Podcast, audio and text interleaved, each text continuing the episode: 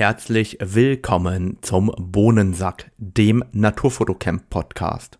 Mein Name ist Radomir Jakubowski und ich begrüße dich ganz herzlich.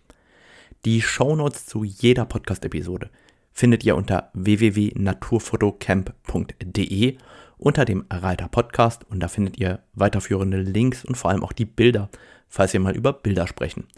Ansonsten freue ich mich über eure Ideen, über euer Feedback und über eure Themenvorschläge. Die könnt ihr mir ganz einfach weitergeben über die E-Mail-Adresse radomir.naturfotocamp.de oder über die gängigen Messenger-Dienste wie Instagram oder Facebook. Wenn euch der Podcast gefällt, freue ich mich, wenn ihr mich unterstützt und das macht ihr am allereinfachsten mit einer kleinen Podcast-Bewertung. Das ist für euch sehr, sehr wenig Aufwand, hilft mir aber besser sichtbar zu werden. Und jetzt viel Spaß beim Podcast.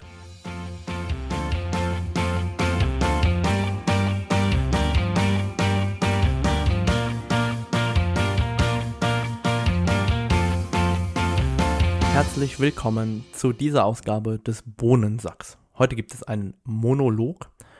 Ähm, ich habe überlegt, ob ich jetzt Monologs draus mache, so nach dem Motto Shorts und Monologs statt Monologe sei mal einfach dahingestellt, vollkommen egal.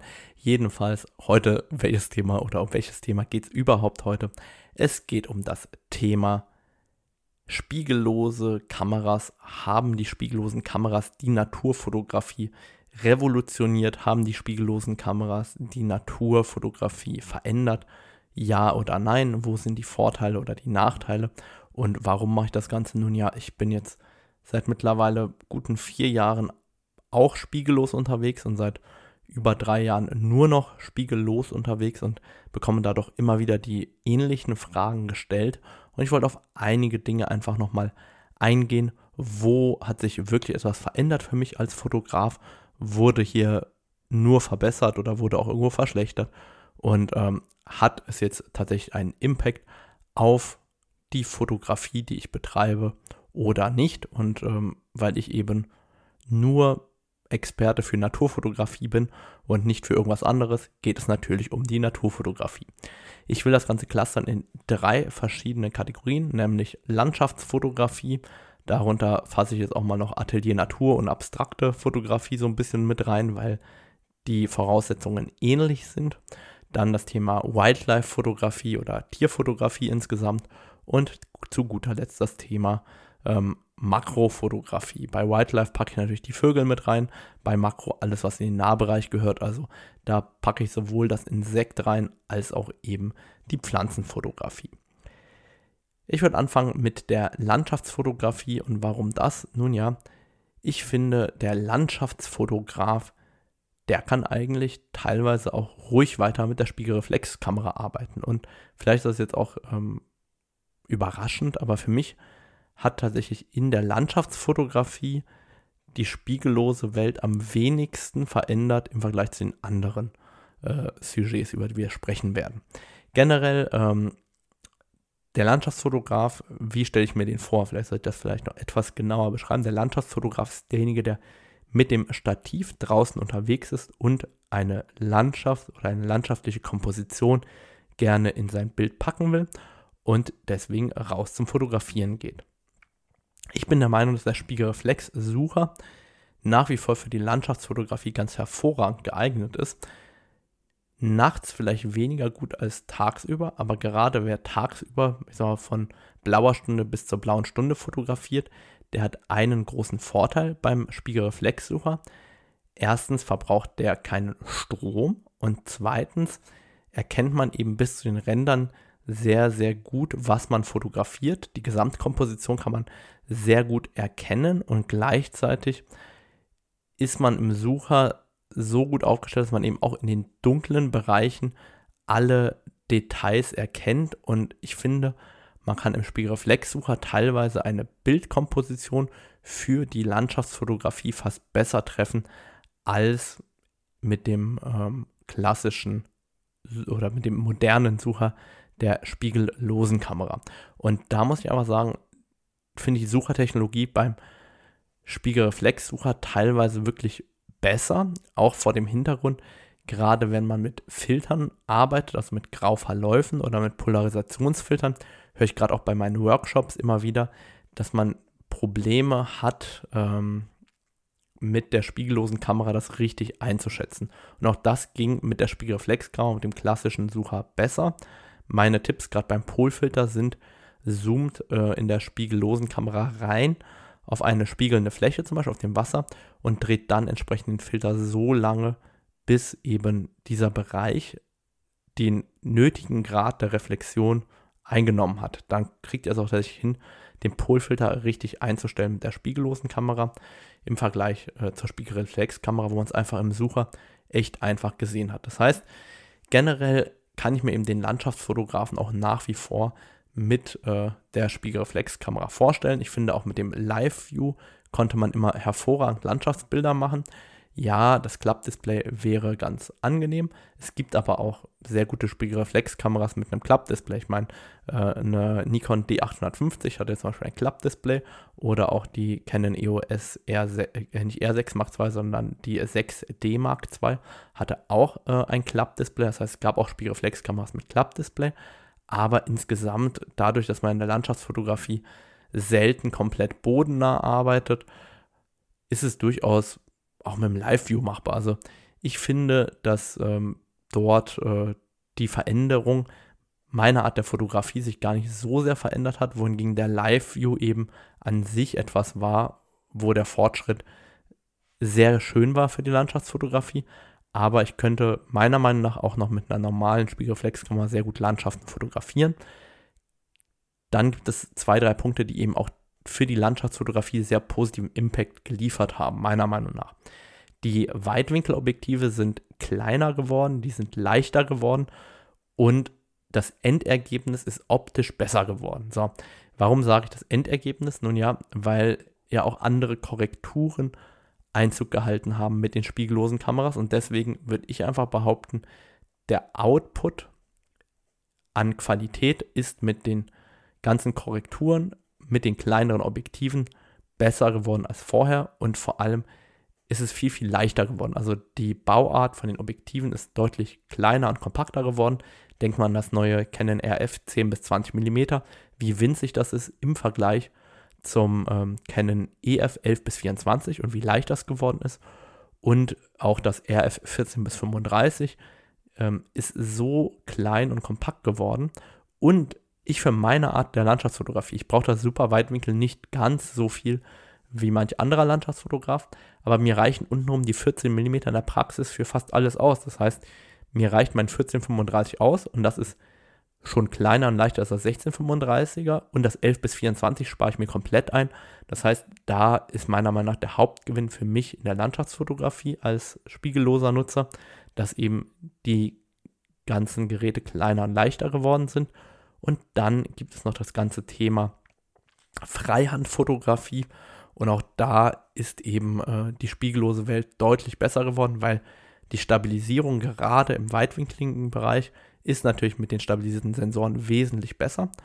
Und ich gehe teilweise mittlerweile im Gebirge hin und mache sogar Freihand HDRs, also ich mache zwei, drei Bilder gleichzeitig, also direkt nacheinander mit, dem, mit, der, schnell, mit der schnellen Serienbildfolge im lautlosen Verschluss und dazu eben der Bildstabilisierung habe ich einfach noch weniger Verwacklungen durch einen Spiegel oder ähnliches und gleichzeitig eine sehr, sehr schnelle Bildfolge, sodass ich entweder HDRs teilweise freihand schießen kann, also quasi drei Bilder, die ich nachher zusammensetze zu einem, oder eben ich kann Langzeitbelichtungen teilweise machen, die ich vorher nie gemacht hätte freihand. Ich habe neulich ähm, eine Reflexion fotografiert mit 0,5 Sekunden mit dem 24 bis 105.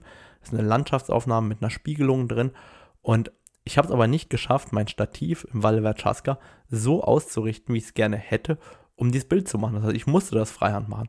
Und das sind Dinge, die ermöglichen dann eben die spiegellosen Kameras eher als die Spiegelreflexkameras.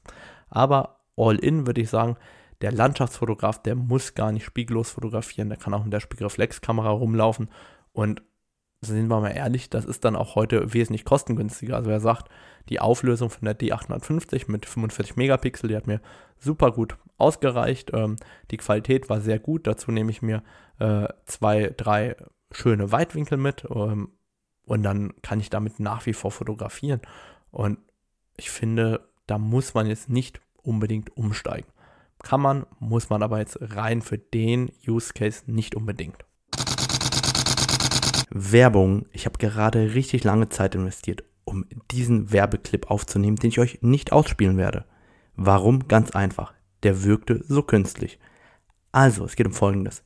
Ich bin der Werbepartner naturfotocamp.de und ich würde mich freuen, wenn du beim nächsten Workshop dabei bist. Für kommende Workshop-Saison gibt es noch ein paar letzte freie Plätze. Und wie ihr alle wisst, brenne ich für Naturfotografie. Ich habe da richtig, richtig Bock drauf. Und in meinen Kursen haben wir richtig Spaß bei der Naturfotografie. Dabei geht es darum, zu lernen, sich weiterzuentwickeln, seinen eigenen fotografischen Stil zu entwickeln und am Ende des Tages einfach Spaß zu haben. Gemeinsam mit den anderen Teilnehmern investieren wir viel Zeit darin, neue Blickwinkel zu entdecken, gemeinsam die Natur zu erleben, die Natur wahrzunehmen, so wie sie ist und daraus unsere eigenen Motive zu entdecken.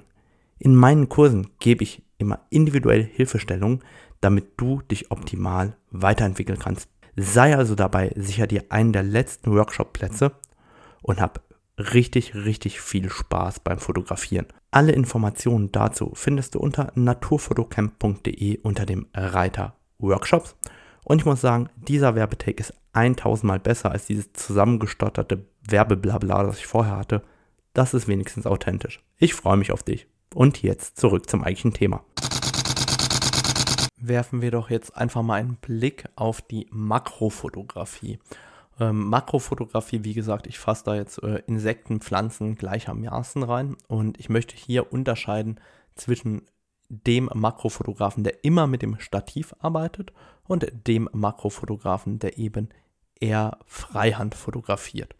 Und wenn ich diese Unterscheidung sozusagen treffe, dann muss ich sagen, derjenige, der mit dem Stativ ohnehin Makros macht, für den war der größte Gamechanger der Live-View und ob der jetzt mit der Spiegelreflexkamera fotografiert oder mit der spiegellosen, das macht erstmal relativ wenig Unterschied. Was der tatsächliche Gamechanger im Makrobereich vom Stativ ist, ist meiner Meinung nach das Klappdisplay. Und da gibt es ja auch verschiedene Varianten. Ähm, und die Variante, wie Canon sie hat oder Nikon teilweise, ähm, oder auch die Sony A7R5, also ein Display, das man auch im Hochformat klappen kann, das ist tatsächlich ein Game Changer, weil man einfach im Hoch- und Querformat nicht immer hinten in den Sucher reinglotzen muss. Das ist ein riesiger, riesiger Vorteil. Und man kann dort drauf natürlich auch die Lupenfunktion perfekt nutzen, manuell fokussieren, erkennen, ob der Wind gerade das Motiv bewegt oder nicht. Das sind halt wirklich die Vorteile. Aber wie wir gelernt haben, es gibt eben auch schon Spiegelreflexkameras mit Klappdisplay. Da sehe ich tatsächlich gar nicht den riesigen Vorteil bei den spiegellosen Kameras bei den spiegellosen Kameras ist der wahre Vorteil beim Fotografieren Freihand, wie ich finde, gerade im Makrobereich. Was hat sich für mich vor allem verändert im Makrobereich? Ich kann endlich, endlich, endlich, ich kann gar nicht oft genug endlich sagen, vielleicht soll ich einfach mal 10 Minuten lang endlich sagen, aber endlich kann ich im Sucher reinzoomen. Das wünsche ich mir schon seit der ersten 5D Mark II vor, keine Ahnung, weit über 10 Jahren, dass man reinzoomen kann im Sucher und eben manuell scharf stellen kann, dort, wo man es gerne haben möchte. Und ja, ich gehöre zu denjenigen Fotografen, die ständig manuell fokussieren im Nahbereich. Warum mache ich das? Weil kein Autofokus der Welt im Nahbereich so präzise ist wie die manuelle Scharfstellung. Der kann zwar treffen, der muss aber nicht treffen. Und damit meine ich die Entscheidung, ob bei einer Küchenschelle das vordere Blatt oder das hintere Blatt oder der Kamm mit den Härchen scharf gestellt ist, den muss ich treffen als Fotograf und meistens ist das AF-Feld gar nicht klein genug, als dass ich diese Entscheidung mit dem AF-Feld treffen könnte und dann sind die meisten Objektive nicht präzise genug, um das umsetzen zu können. Also das RF 135 1.8 kriegt das relativ gut hin und ist das einzige Objektiv, das das halbwegs zuverlässig macht. Ansonsten auch bei so einem Buschwindröschen, ob ich jetzt den Blütenstand treffe oder ob ich das Blättchen dahinter treffe, da sind, das sind Nuancen. Und bei der kleinen Schärfentiefe, die ich eben verwende in meiner Art der Makrofotografie, ich habe mir schon immer gewünscht, im Sucher reinzoomen zu können. Und jetzt kann ich das endlich mit einer spiegellosen Kamera. Geht natürlich mit jeder spiegellosen Kamera, vollkommen egal, ob Canon oder ein anderer Hersteller. Das ist tatsächlich etwas, was für mich ein riesiger Gamechanger ist in der Makrofotografie, weil damit kann ich eben auch Freihand eine Million Mal präziser arbeiten und habe viel weniger Ausschuss. Also das ist so viel besser und präziser. Alleine deshalb lohnt sich die spiegellose Kamera, so blöd wie es klingt. Dann kommt natürlich dazu die bessere Stabilisierung. Ähm, die neuen Bildstabilisatoren kombiniert mit den Stabilisatoren in der Kamera sind zumindest bei den kürzeren Brennweiten wirklich extrem. Mit dem 135er habe ich jetzt teilweise eine Fünftelsekunde Makros gemacht. Eine Fünftelsekunde. Das habe ich früher mit der Spiegelreflexkamera nicht freihand einfach mal dahin gezimmert. Das ist wirklich etwas, wo ich sagen muss, wow, richtig cool. Kann ich viel länger bei ISO 100 fotografieren. Die Qualität, die Schärfe ist einfach viel, viel besser. Und das Ganze kann ich jetzt kombinieren mit einer mit dem lautlosen Auslösen. Das lautlose Auslösen, der elektronische Verschluss, ist im Makrobereich in der Regel unkritisch. Es sei denn, ihr würdet fliegende Insekten fotografieren, nehmen wir aber an, die würden einfach ein statisches Bild, was ja im Makrobereich viel, viel öfter vorkommt. Jetzt kann ich lautlos auslösen. Das heißt, es gibt überhaupt keine Bewegung mehr von der Mechanik. Und eben diese fehlende Bewegung der Mechanik führt zusätzlich dazu, dass das Bild schärfer wird, Freihand, also noch weniger Verwacklung, noch längere Verschlusszeit, die ich Freihand generieren kann. Und das ist etwas, was ich im Makrobereich jeden Tag genieße. Und dann gibt es etwas Zweites, was der Vorteil eben auch ist vom lautlosen Auslösung, nämlich das Thema Geschwindigkeit. Die langsameren Canon-Kameras erreichen 20 Bilder pro Sekunde, also meine R5. Die schnelleren, wie zum Beispiel eine R6 Mark II, die erreichen 40 Bilder pro Sekunde. Und mit 40 Bildern pro Sekunde könnt ihr so geil stacken, wenn ihr gerne stackt. Also es gibt entweder die Stacking-Funktion intern oder es gibt die Methode, gerade bei ganz kleinen Motiven, quasi beim Ein- und Ausatmen, minimal sich nach vorne und minimal nach hinten zu bewegen. Und wenn man dabei mit 40 Bildern pro Sekunde einfach draufhält, dann reicht das meistens aus, um hinterher sehr, sehr ordentlich stacken zu können. Und das sind Technologien, gerade im Makrobereich, wo ihr dann auf einmal Freihand Makro-Stackings machen könnt. Das ist schon sehr, sehr, sehr geil, weil wenn ich das vergleiche zu früher, früher hatte ich meinen Einstellschlitten von Novoflex. Übrigens, auf Novoflex-Produkte kriegt ihr 10% Rabatt. Das ist Werbung. Da könnt ihr mich immer nach einem Gutschein fragen. Aber jetzt hatte ich diesen wunderschönen Novoflex Einstellschlitten, den ich immer noch ab und zu benutze. Und dann habe ich mein erstes Bild gemacht, dann habe ich mich einen Millimeter nach vorne bewegt, dann habe ich noch ein Bild gemacht, dann habe ich mich nochmal einen Millimeter nach vorne bewegt und noch ein Bild gemacht. Dann kam der Wind ich habe wieder von vorne angefangen. Wieder Einstellschlitten zurück, das erste Bild, Klick, das zweite Bild, Klick, wieder ein Millimeter vorne, Klick, wieder ein Millimeter vorne, Klick, wieder ein Millimeter vorne, Klick. Da kam wieder der Wind, ich habe wieder von vorne angefangen. Und das war so verdammt nervig. Und ich habe wirklich teilweise für ein oder zwei gesteckte Bilder den ganzen Morgen gebraucht.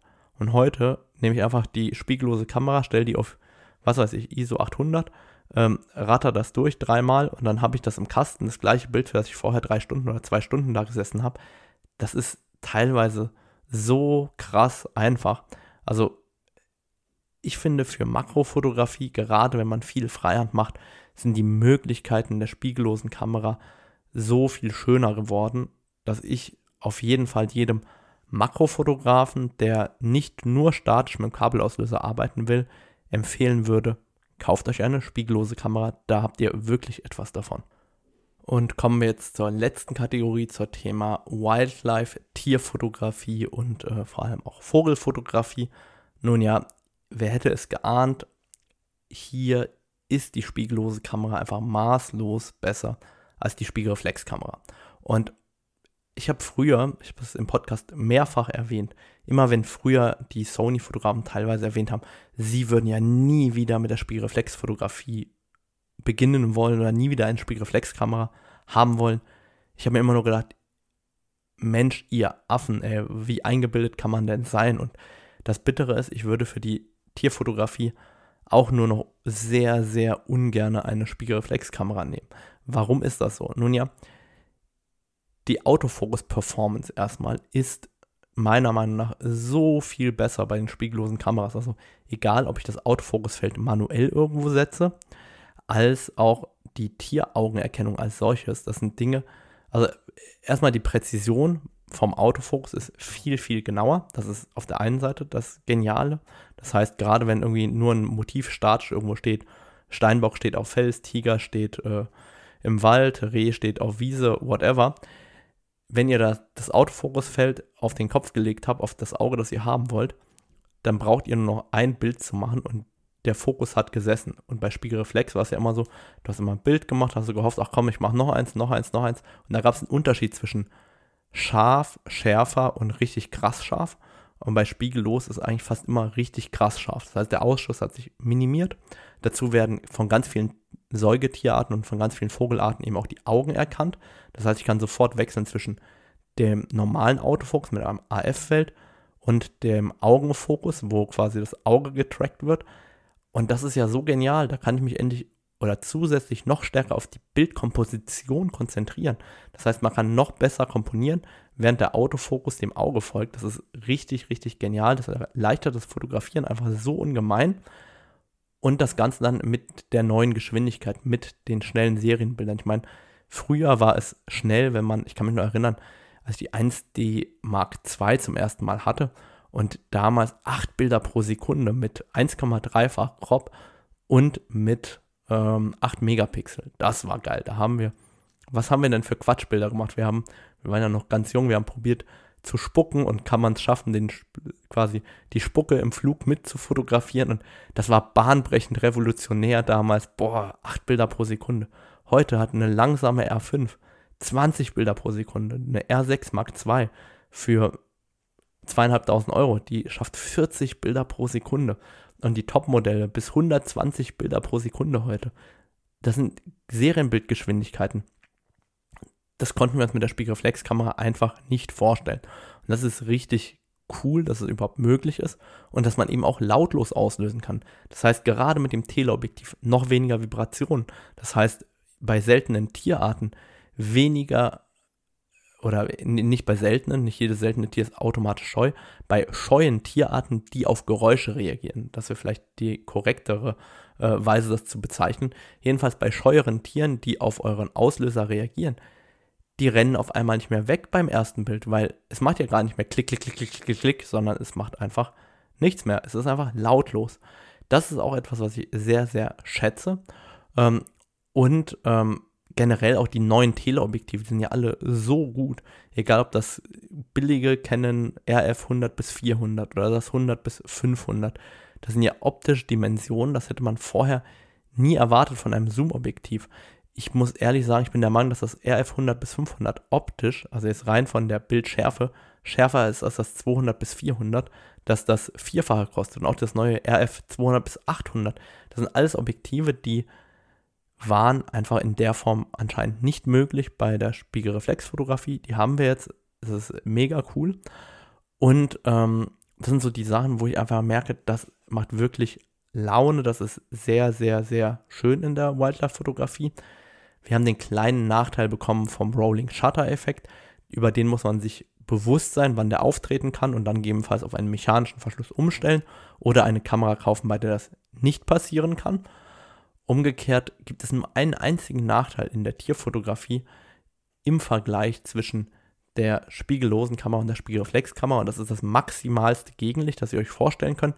Also wenn ihr ins absolute Gegenlicht reinfeuert, da war der, die 1DX Mark III und auch die Nikon D6 vom Autofokus einfach zuverlässig. Das heißt, wenn ihr ins maximalste Gegenlicht rein fotografiert, war die Spiegelreflexkamera beim Autofokus im Vorteil. Die hat dort besser mit den Kontrasten umgehen können und gleichzeitig war es eben einfach auch eine andere Autofokus-Technologie. Das heißt, das muss man sich auch nochmal bewusst machen, dass Spiegelreflexkameras einfach eine andere Autofokus-Technologie hatten.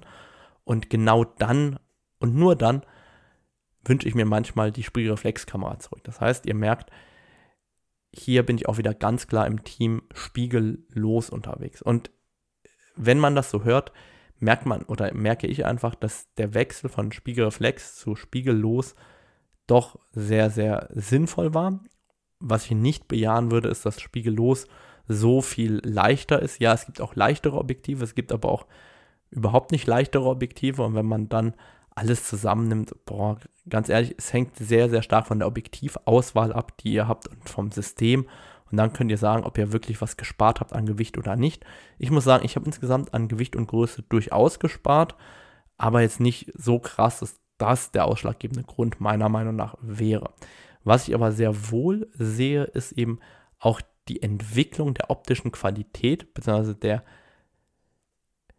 der Output an optischer Qualität, beziehungsweise eigentlich nicht der Output optischer Qualität, sondern der Output an Bildqualität. So, weil die optische Qualität wäre die reine Objektivkonstruktion. Die Hersteller sind hingegangen und haben optisches Design verändert. Zum einen ähm, baut man nun sehr viel randschärfere Objektive in vielen Bereichen und man kann nun einfach hingehen und man baut die Objektive randschärfer. Das ist nämlich sehr, sehr schwer per Software hinzukriegen, dass die Objektive zum Rand hin schärfer werden. Dafür müssen die eben aber bestimmten Korrekturen unterworfen werden, die man auch mit einplant. Das heißt, man sagt, man korrigiert die Objektive digital anders und hat dadurch die Möglichkeiten, ganz andere Objektive zu bauen. Sei es deswegen, dass die auf einmal leichter werden, sei es, dass die Objektive ähm, im Endeffekt kompakter werden. Man, man kann einfach andere Objektivdesigns umsetzen mit der spiegellosen Technologie und das sieht man so langsam im Markt. Und auch wenn ich jemand bin, der optische Qualität und ein optisch hervorragendes Objektiv wertzuschätzen weiß, so würde ich dennoch nicht zurück wollen. Und ich mache ein ganz einfaches Beispiel. Wenn ich mir angucke, was die maximale Qualität früher war, die man rausholen konnte, dann fallen uns zum Beispiel Objektive wie Zeiss Otus ein. Und ein Zeiss Otus Objektiv für 4.500 Euro, zum Beispiel ein 100 mm 1.4 hatte ich mal. Ich habe es mal neben mein RF 85 mm 1.2 gelegt. Und es ist optisch in den Randbereichen einfach schlechter. Und es ist, es hat gar keinen Autofokus. Der Autofokus ist also langsamer. Und es ist größer. Und es ist schwerer. Und das 85-1.2 ist einfach kein kleines und leichtes Objektiv. Aber es hat halt nur Vorteile gegenüber einem noch so brillanten Zeiss Otus. Und derlei habe ich einfach in meinem Wechsel ganz, ganz oft festgestellt. Auch der Wechsel vom Sigma 24mm 1.4 Art auf das Canon RF 24mm 1.8. Ja, natürlich ist das Sigma Art Objektiv rein von der Güte der Linsen besser. Im Alltag schlägt aber das Canon RF das Sigma Art bei weitem. Um so ein paar Beispiele zu nennen, die Randschärfe ist beim RF viel, viel besser als beim Sigma. Das Sigma ist aber mit Adapter fast dreimal so lang und wiegt mehr als das Doppelte. Und warum soll ich mir das antun, das Sigma mitzuschleppen? Ja, das Bouquet ist minimal schöner, aber was viel schlimmer ist, wenn meine Motive in Richtung Bildrand gehen. Und das tun sie in der Porträtfotografie zum Beispiel immer, weil man den Kopf in der Regel nicht in die Mitte vom Bild setzt. Und das ist in der Tierfotografie oder in anderen Fotografiearten ja ganz genauso. Dann ist die Schärfe zum Rand gehend einfach beim RF so viel besser. Und ja, ich brauche eine Korrektur des Ganzen, aber who cares? Am Ende des Tages ist die Qualität so, so viel besser, dass ich einfach echt begeistert bin und, und einfach nicht mehr zurück will. Also ihr merkt, ich persönlich finde ganz, ganz viele Beispiele und ich könnte, glaube ich, den halben Tag so weitermachen, wo einfach die spiegellose Kamera mir bessere Möglichkeiten bietet als die Spiegelreflexkamera. Und deshalb ist auch meine Meinung, dass sich der Umstieg für mich als Naturfotograf voll und ganz gelohnt hat. Wenn ich nur Landschaft machen würde, könnte ich mir überlegen, noch weiter mit Spiegelreflex zu fotografieren. Aber insgesamt ist der Wechsel einfach lohnenswert und macht Freude. Und deshalb ist tatsächlich mein Ergebnis, mein Fazit, dass ich echt gerne umgestiegen bin und eigentlich gar nicht mehr zurück will zur Spiegelreflexkamera. Und das tut mir insgesamt eigentlich auch weh, weil ich meine 1DX und meine 5Ds immer so sehr geliebt habe, dass mir eigentlich weh tut, das so auszusprechen. Und dann bedanke ich mich heute fürs Zuhören und wünsche dir einen wunderschönen Tag, Abend oder wann auch immer du mich hörst. Und falls du dir Zeit nehmen möchtest, mir 5 Sterne in deinem Podcast-Player zu hinterlassen, dann freue ich mich sehr darüber. Vielen Dank, bis dann, ciao.